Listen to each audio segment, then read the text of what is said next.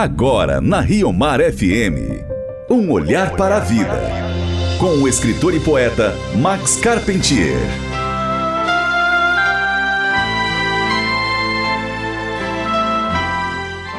Vinte e cinco de outubro, data em que se comemora Santo Antônio de Santana Galvão, o primeiro santo genuinamente brasileiro. Antônio de Santana Galvão nasceu em 1739, uma família rica em Guaratinguetá, interior de São Paulo. Optando pela pobreza, ele ingressou na Ordem Franciscana do Rio de Janeiro. Ouvintes, a editora Paulinas lançou há tempos atrás um pequeno livro que tem a história e a novena de Santo Antônio de Santana Galvão. Hoje leio para os senhores trechos das meditações da novena que julgo mais importantes e que nos dão uma expressiva mostra da vida do santo. Meditação do primeiro dia.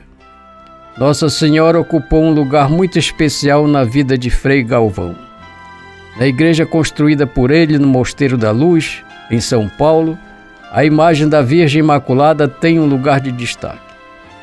Meditação do segundo dia. Frei Galvão foi um pregador e um construtor da paz.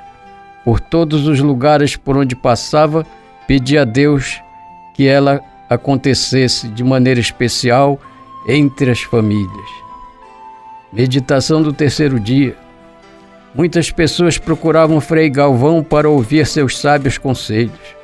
Além daqueles que vinham da, da cidade e de outros lugares, eram as irmãs do Convito da Luz as mais atentas ouvintes de seus aconselhamentos. Meditação do quarto dia. Frei Galvão nunca deixou de amparar os pobres. Ele tinha especial alegria de oferecer-lhes os donativos que ganhava de, de benfeitores. Como viveu no período da escravidão, sempre tratava os escravos como irmãos. Meditação do quinto dia. O santo tomou para si a responsabilidade da construção do recolhimento de Nossa Senhora da Conceição, o conhecido Mosteiro da Luz, em São Paulo.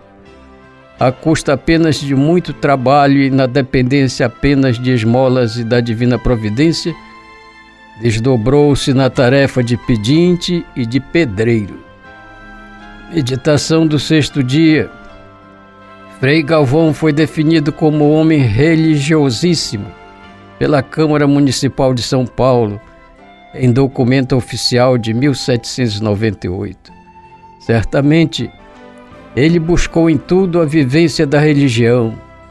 Em outras palavras, sempre viveu em comunhão com Deus. Meditação do sétimo dia.